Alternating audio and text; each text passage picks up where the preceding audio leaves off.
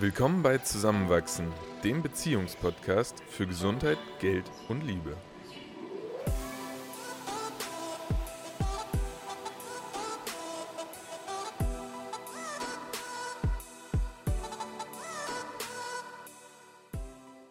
In dieser Folge erfährst du, was gewaltfreie Kommunikation bedeutet, was du damit alles erreichen kannst und du lernst die vier Schritte zur gewaltfreien Kommunikation kennen.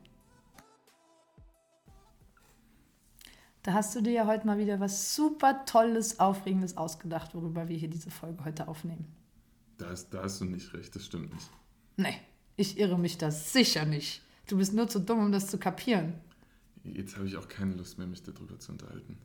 Ah, Das war jetzt auch nicht so gemeint. Du machst auch immer irgendwie aus jeder Mücke gleich so einen Elefanten. Was soll das denn? Also, gewaltfrei kommunizieren heißt, dass man sein Gegenüber mit Wörtern verletzt. Es muss also nicht mit Taten sein. Äh, viele denken bei gewaltvoller Kommunikation an Schimpfwörter oder Kraftausdrücke, aber Verletzen beginnt schon viel früher als bei Schimpfwörtern. Und man kann sein Gegenüber verletzen, indem man ihm oder ihr keine Wertschätzung entgegenbringt oder indem man absichtlich Dinge überhört oder ignoriert oder seinem Gegenüber einfach keine Aufmerksamkeit schenkt. Und wenn man zum Beispiel beim Essen miteinander sitzt, dann kann gewaltvolle Kommunikation sein, einfach auf sein Smartphone zu schielen und dem anderen nicht die Aufmerksamkeit zu schenken. Oder mental in eine andere Situation zu wandern und gar nicht richtig zuzuhören. Also wie gesagt, ohne Schimpfwörter kann man auch sehr gewaltvoll sein. Und je mehr und je öfter man das macht, desto tiefer werden diese Wunden und desto anspruchsvoller wird der Prozess, sich davon wieder zu erholen. Und diese gewaltvolle Kommunikation ist eine Art von psychischer Gewalt und zwar weniger sichtbar, als wenn man jetzt körperlich verletzt, aber es zerstört nach und nach das Selbstwertgefühl und damit auch das Selbstbewusstsein und kann absolut destruktiv sein. Und typische gewaltvolle Phrasen haben wir gerade schon gehört. Ich habe mich nicht gut dabei gefühlt. Ich mich auch, obwohl, nee, ich habe mich auch nicht gut dabei gefühlt. Aber es gibt einfach in jeder Beziehung und in jeder Art von Kommunikation auch mal Dinge, die nicht so gut laufen. Und bevor wir jetzt gleich daran starten, wie es denn besser funktionieren würde, Christoph, erinnerst du dich an, an eine Situation, wo wir gewaltvoll miteinander kommuniziert haben? Ähm, das Erste, was mir jetzt so kommt, sind so, sind so ganz unterschwellig nicht angesprochene Dinge, wo man dann durch Taten versucht, irgendwas zu verdeutlichen, aber dann vielleicht auch oft so ein bisschen aneinander vorbei kommuniziert. Zum Beispiel, wir wohnen jetzt zusammen und da, da haben wir natürlich im Alltag viele ähm, Gelegenheiten zu interagieren. Zum Beispiel hatten wir es sehr lange, dass du deine Zahnpasta immer in diesen Zahnputzbecher hineingestellt hast. Und wenn ich die Zahnpasta am Abend benutzt habe, habe ich jetzt über, ich glaube, drei Jahre hinweg die Zahnpasta neben den Becher gestellt. Ernsthaft? Und du danach, nachdem du sie benutzt hast, wieder da rein. Das ist mir jetzt total neu, dass du die da immer daneben gestellt hast. Und, und wenn wir da jetzt einmal drüber reden, dann, dann können wir, glaube ich, entweder uns argumentativ klar machen, ob es besser ist, die da rein oder daneben zu stellen. Oder, ja, vielleicht dramatisieren wir es dann auch weiter. Aber das ist so ein. Wahrscheinlich waren wir beide unzufrieden damit, wie wir die Situation wieder aufgefunden haben. Aber wir haben nie drüber gesprochen. Also mir ist das jetzt wirklich neu, welche Relevanz das in deinem Leben hat. Da sollten wir auf jeden Fall danach nochmal drüber sprechen, weil äh, ich habe nie bewusst diese Zahnpasta wieder da reingestellt. Das war, glaube ich, so eine unbewusste Handlung. Ja. aber stimmt, also fehlende Kommunikation ist eigentlich auch eine Art von gewaltvoller Kommunikation, weil man letzten Endes dann irgendwie passiv-aggressive Taten übernimmt, die dann Ja. dem anderen zeigen, irgendwas stimmt nicht, ohne dass jemand von beiden weiß, was genau ist das eigentlich, was da gerade falsch läuft. Und solange sich einer der beiden dann, dann nicht gut dabei fühlt, ist, es, ist es eben eine, eine Situation, die eigentlich nicht bestehen bleiben sollte. Hm. Hast du noch ein gutes Beispiel, was dir jetzt spontan einfällt, wo es mal nicht gut gelaufen ist oder sogar gerade bei uns nicht, nicht gut läuft? Ja, ich musste länger drüber nachdenken, weil wir sind, glaube ich, mittlerweile oder waren es irgendwie dann schon länger recht gut darin, Konflikte zu lösen Ja. und die auch offen anzusprechen. Aber es gab mal so einen Zeitabschnitt 2018, da hatten wir meines Empfindens nach eine sehr geringe körperliche Verbindung zueinander. Und da hat mir damals die Leidenschaft in unserer Beziehung oft gefehlt. Mhm. Und das hat angefangen in meinem Kopf mit Fragen, sind wir jetzt wirklich für immer in dieser Beziehung und ist unsere Beziehung noch gut und ist es normal, dass das gerade fehlt?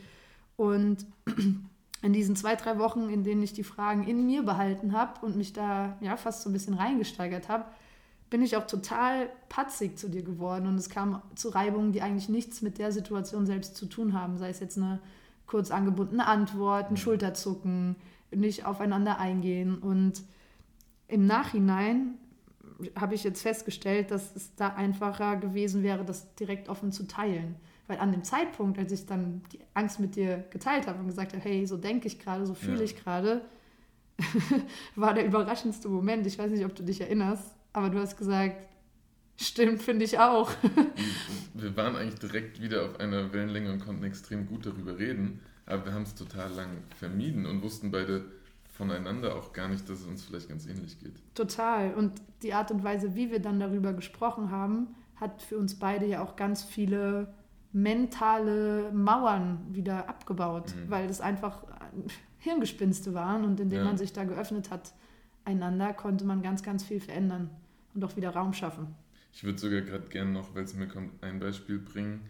Ähm, du erinnerst dich vielleicht noch vor zwei Wochen, als ich kurz nach einer großen Prüfung in der Uni war, eigentlich noch so voll in meinem Lernmodus und dann in Anbetracht der, aber des beginnenden neuen Semesters mich so ein bisschen überfordert gefühlt habe, aber ein bisschen auch gebraucht habe, um selbst zu erkennen, was stresst mich gerade so. Ich habe wirklich körperlichen Stress empfunden und war aber lange selbst nicht in der Lage, das für mich selbst so zu definieren und dir dann auch zu kommunizieren. Und ja, zumindest über ein Wochenende hinweg war ich, war ich wirklich extrem gestresst. Das hat sich auch auf unsere Beziehung nicht gut ausgewirkt. Und an dem Abend bist du dann einfach auf mich zugekommen und hast gesagt, jetzt, jetzt gehen wir mal zusammen in dich hinein sozusagen, schauen, was ist gerade los und, und wie können wir einfach die Probleme, die dich gerade so fertig machen, ähm, vielleicht lösen oder einfach ein bisschen kleiner machen. Und das hat extrem gut funktioniert. Und da wurde dann mir auch klar, dass es oft dann damit beginnt, dass man sich selbst so ein bisschen lernen muss zu lesen, um das dann auch wieder zu kommunizieren. Ja, total. Und das ist gerade ein sehr schönes Beispiel, äh, wie gewaltfreie Kommunikation eben ganz viele Dynamiken verändern kann und auch zum Besseren wenden. Und bevor wir jetzt dann reinstarten in wie funktioniert das eigentlich, ähm, wollte ich noch mal kurz betonen, dass es auch außerhalb von der Beziehung ein riesengroßer Türöffner sein kann. Wie man E-Mails verfasst, wie man mit ähm, Gesprächspartnern im beruflichen Kontext äh, umgeht und dass dadurch viele Situationen, die im Vorhinein verkorkst oder unlösbar erscheinen, sehr, sehr, sehr lösbar werden, wenn man es eben schafft, das auf, diesem, auf dieser gewaltfreien Ebene anzusprechen. Das betrifft letztlich wirklich alle Bereiche des Lebens, oder? Weil, weil alles am Ende irgendwo Kommunikation ist. Verbal, nonverbal, jede, jede Aktion ist letztlich eine Kommunikation zu irgendwem oder irgendwas anderem. Ja, total. Und so habe ich persönlich schon wirklich oft die Erfahrung gemacht, dass etwas funktioniert hat, wo es im Vorhinein hieß, nein, das geht nicht. Hm. Und es lag nur an der Art und Weise, wie man gefragt hat und das Thema präsentiert hat. Das ist gut, ja. Ja. Ja, und kannst du uns ein bisschen erklären, wie, wie dieses Konzept letztlich funktioniert oder woran man sich da vielleicht orientieren kann? Ja, es gibt äh, sehr einfach, theoretisch, äh, diese vier Schritte in der gewaltfreien Kommunikation. Und der erste Schritt ist die Sachebene. Und hier beschreibt man eine konkrete Handlung, die man beobachtet hat oder bemerkt hat, die das Wohlbefinden beeinträchtigt. Das klingt jetzt sehr abstrakt. Das kann aber sowas sein wie, ich habe beobachtet, um jetzt wieder auf das Zahnpasta-Beispiel zurückzukommen, dass wenn ich mir die Zähne putze, die Zahnpastatube im Becher steht. Ja. So. Das ist einfach eine neutrale Feststellung. Da sind noch keine Gefühle, da geht es noch um keine Personen, die involviert sind. Da wird nur beschrieben, was ist gerade passiert, was, was habe ich beobachtet. Ganz gesehen. ohne Wertung. Ganz ohne Wertung. ein No-Go auf dieser Ebene ist sowas zu sagen wie immer, nie, alle, keiner von euch. Das bringt nämlich direkt schon Schuldzuweisungen mit Ja. sich und da sollte man darauf achten, das wirklich einfach sehr sachlich zu halten. Mhm. Nämlich dann im zweiten Schritt ähm, der Selbstoffenbarung redet man in Ich-Perspektive davon, was das in einem auslöst. Beispiel Zahnpasta. Ich habe beobachtet, dass die Zahnpasta immer wieder im Becher steht, wenn ich mir die Zähne putzen möchte. Das löst ein Gefühl der Unzufriedenheit in mir aus. Warum musst du jetzt ergänzen? Weil ich sie manchmal dann nicht gut aus dem Becher herausbekomme, wenn auch noch deine Zahnbürste darin steckt. Ja, und dann könnte man noch irgendwie ergänzen, das macht mich dann traurig, weil eigentlich möchte ich Spaß haben beim Zähneputzen oder das Untermalen mit, mit ähm, Emotionen. Das Beispiel gefällt mir immer besser. Das ist so, es wird jetzt so überdramatisiert. Ja, ich habe gleich eh noch ein anderes Beispiel, was vielleicht auch ein bisschen größer ist. Aber also erstens, Wertest du gerade mein Beispiel? das macht doch dann nicht so eine. Okay, Weiter. Touché. Ja, weiter. so viel dazu. Ähm, ja, genau. Und nachdem man erstmal die Situation sachlich beschrieben hat und zweitens ähm, seine eigenen Gefühle zum Ausdruck gebracht hat, also die Selbstoffenbarung, kommt im dritten Schritt die Beziehungsebene, in der man sein eigenes Bedürfnis formuliert. Und da geht es jetzt echt darum, in sich zu gehen und zu fragen, was brauche ich eigentlich? Also was fehlt mir denn gerade in dieser Situation? Und Bedürfnisse können von Sicherheit, Geborgenheit, Wertschätzung, Zuneigung, Liebe, soweit bis hin zu Freiheit gehen. Und ja, vielleicht magst du mit uns teilen, was dein Bedürfnis ist bei der Zahnpasta. Mein Bedürfnis wäre es, dass die Zahnpasta nicht im Becher, sondern daneben steht, damit ich sie mir einfacher greifen kann und mir besser die Zähne putzen kann. Aber was ist da das dahinterliegende Bedürfnis? Ist es Effizienz? Ist es Sauberkeit? Ist es deine Meinung durchzusetzen? Es ist ja alles legitim. Ich glaube, ein praktikabler Handgriff, der dann immer gut vonstatten geht. Okay, also einfachere Pragmatismus vielleicht. Okay, passt. Danke dafür. Und wenn man dann eben sein Bedürfnis geäußert hat, dann kommt erst der vierte Schritt, nämlich die Ebene des Appells. Das heißt, hier drückt man jetzt das eigene Anliegen aus, ohne die Beziehung zum anderen zu gefährden und damit die Chance zu erhöhen, das zu bekommen, was man wirklich will. Also man bittet um eine konkrete Handlung. Mhm. Also würde ich zum Beispiel sagen, äh, wäre es okay für dich, wenn du beim nächsten Zähneputzen nach dem Verwenden der Zahnpasta diese neben den Zahnputzbecher stellst? Mhm. Genau. Ja, so könnte man sagen.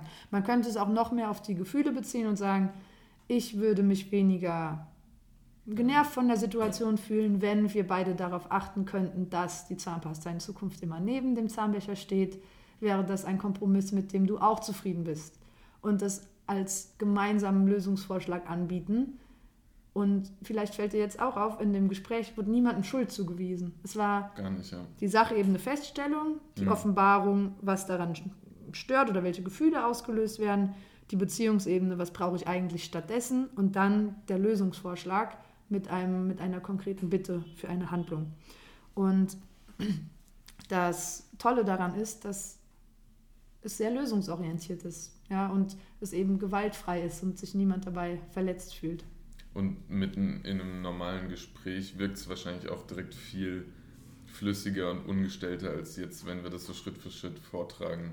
Ja, vielleicht kann ich dir direkt ein Beispiel nennen, weil es gibt auf jeden Fall einen potenziellen Konflikt in unserer Beziehung, den ich Ui. total gerne ansprechen würde. Ich bin gespannt. Am Rande haben wir eh schon mal so, ja, aber im Podcast Folge 3 haben wir ja, in der es um Liebe fühlen ging, haben Ja. wir ja gemeinsam beschlossen, dass wir mehr Raum für Spontanität in unserer Beziehung schaffen wollen. Mhm. Ich beobachte auf Sachebene, dass du jeden Tag ungefähr fünf bis zehn Stunden lernst für dein Medizinstudium. Ich habe das Gefühl, und jetzt bin ich bei Schritt 2 der Selbstoffenbarung, dass deine große Zeit in rationalen Themen, unserem Vorsatz, öfter spontan zu sein, im Weg stehen kann. Und das macht mich ein bisschen traurig, weil ich es über alles liebe, qualitätsvolle, spontane Zeit mit dir zu verbringen. Und jetzt im dritten Schritt was ist eigentlich mein Bedürfnis dahinter? Also ich habe das tiefe Bedürfnis, mich dir verbunden zu fühlen und gemeinsam Freude zu erleben und Liebe zu fühlen und auch jeden Tag und nicht nur, wenn gerade Raum dafür geschaffen wird. Und deshalb jetzt Ebene 4 mit dem Appell wünsche ich mir, dass manchmal die Spontanität in unserer Beziehung höher priorisiert wird als die Erfüllung deiner Lernziele an einem bestimmten Tag. Okay. Danke fürs Zuhören. Dank, danke für, für die, die, Botschaft. Ähm, ich muss jetzt antworten, ne? das kann, das darf auch erstmal sagen und dann diskutieren wir darüber. Aber ähm, äh, was, was ich auf jeden Fall extrem gut finde, wie, wie du es jetzt an mich herangetragen hast. Ähm, ist, ich fühle mich überhaupt nicht gekränkt, weil du ganz klar gemacht hast, aus was für Beweggründen du du gerade ein Gefühl hast, was du gern ändern würdest oder eine Situation hast, die du gern ändern würdest. Und ähm, ich habe das Gefühl, es ist kein unlösbares Problem.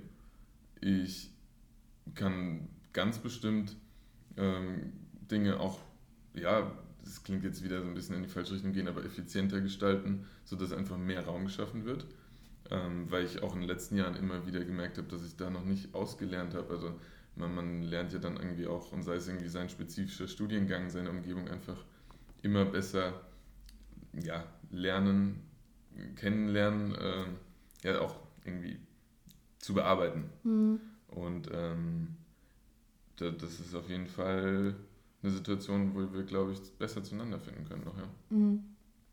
Ich glaube, man merkt, mir fällt die, die direkte Lösung jetzt gerade Nein, schwer, aber, aber das ist ja das ist ein gutes Beispiel. Es geht ja auch bei solchen tiefgehenderen Themen als jetzt die Zahnpasta im Zahnbecher, auch darum, das in den Raum zu stellen und sich auch Zeit zu geben, gemeinsam an Lösungen mhm. ja. zu arbeiten oder darüber nachzudenken. Absolut. allein, dass du das hörst, ohne dich angegriffen zu mhm. fühlen, mhm. öffnet dieses lösungsorientierte Denken, wo wir jetzt beide in den nächsten Tagen, Wochen vielleicht auf Ideen kommen, Absolut. die anders bestimmt nicht ja. gekommen wären, wenn du dich jetzt beschuldigt von mir gefühlt hättest und ich unzufrieden in meiner Opferrolle dann hätte ich das Thema wahrscheinlich schnell auch ein bisschen verteufelt und verdrängt. Und so habe ich einen guten Denkanstoß, mhm. mit dem ich mich, ohne damit schlechte Gefühle zu assoziieren, einfach auseinandersetzen kann. Mhm. Alleine und mit dir. Ja. Gewaltvolle Alternative wäre, Christoph, es nervt mich total, dass du so viel lernst. Ich habe das Gefühl, du liebst mich überhaupt nicht mehr. Dein Medizinstudium scheint dir viel wichtiger zu sein. Ist mir doch egal. Na, dann reden wir halt nicht mehr drüber. Ist schon okay. Oh je. Kannst halt schauen, was du heute Abend machst. Le leichter Unterschied. Ja, aber das ist, hm. es ist eigentlich dasselbe Bedürfnis dahinter. Ja. Aber es geht halt wirklich darum, wie man miteinander darüber spricht und hm. darüber redet. Absolut. Hm. Ja, und lange Zeit haben wir uns ja auch gefragt, ob irgendwas mit unserer Beziehung nicht stimmt, weil wir uns irgendwie nicht streiten oder noch nie so richtig gestritten haben. Es gab wirklich nie einen Moment, in dem es mal so eine richtige ja, wirklich verbale Krise und Auseinandersetzung gab. Ja, aber ich glaube tatsächlich liegt das auch daran, dass wir in vergangenen Beziehungen auch schon Gegenteile erfahren haben, mhm. in denen es doch auch verletzende Kommunikation gab und ja, man daraus gelernt hat oder versucht hat, dass es gar nicht mehr in, in so solche Konfliktfälle kommt. Bloß man muss dazu sagen, wir sind auch beide nicht impulsiv und wir sind auch beide von unseren Charakterzügen her gerne mal rational. Ja. Das heißt jetzt nicht, dass wenn man sich in Beziehungen streitet, das deshalb schlechter sein muss. Also Absolut, das ist jetzt ja. keine Wertung. Und ich frage mich jetzt gerade selbst, so wie oft nutzt man die, die gewaltfreie Kommunikation schon intuitiv und merkt es manchmal auch gar nicht, oder was ja gut ist, wenn man es sowieso tief verinnerlicht hat. Ähm, aber auch manchmal, wie oft klären wir vielleicht auch potenzielle Konflikte einfach so ganz am Anfang ähm, sodass sie gar nicht aufkommen. Mhm. Ähm, aber ja, ich bin da, bin da sehr froh eigentlich, wie wir es bisher handhaben. Gleichzeitig merken wir auch immer wieder natürlich, dass es, dass es immer noch Dinge gibt, über die es sich lohnt zu sprechen, auch ganz neu aufzurollen. Ja. Ja, zu dem Punkt, inwiefern nutzen wir das wirklich komplett? Ich glaube, oft nehmen wir auch Abkürzungen. Also wenn zum Beispiel gestern, wir sehen, das sind irgendwie kleine Fliegen in unserer Küche, und da steht der Mülleimer offen. Ja. Und dann glaube ich, mich zu erinnern, dass du gesagt hast, ah, da steht der Mülleimer offen. Es wäre besser, wenn wir darauf achten würden, ihn zuzumachen, damit dann nicht so viele Fliegen sind. Mhm. Dann ist das ja auch eine Art von konstruktivem, lösungsorientierten Reden, Denken, Handeln. Wer hat den Mülleimer wieder Hast aufgelassen? du das schon wieder vergessen? du achtest da nie drauf. Es ist deine Schuld, dass wir Fliegen in der Wohnung haben. Ja, stimmt. deshalb also. Es ist, ich finde es extrem cool, das jetzt nochmal so ausführlich gelesen zu haben. Ich habe es eh schon vor langer Zeit mal, mal gehabt, aber ich glaube, das hilft uns auch in Zukunft bei Dingen, die so anstehen oder hochkommen, da konstruktiv miteinander zu sprechen.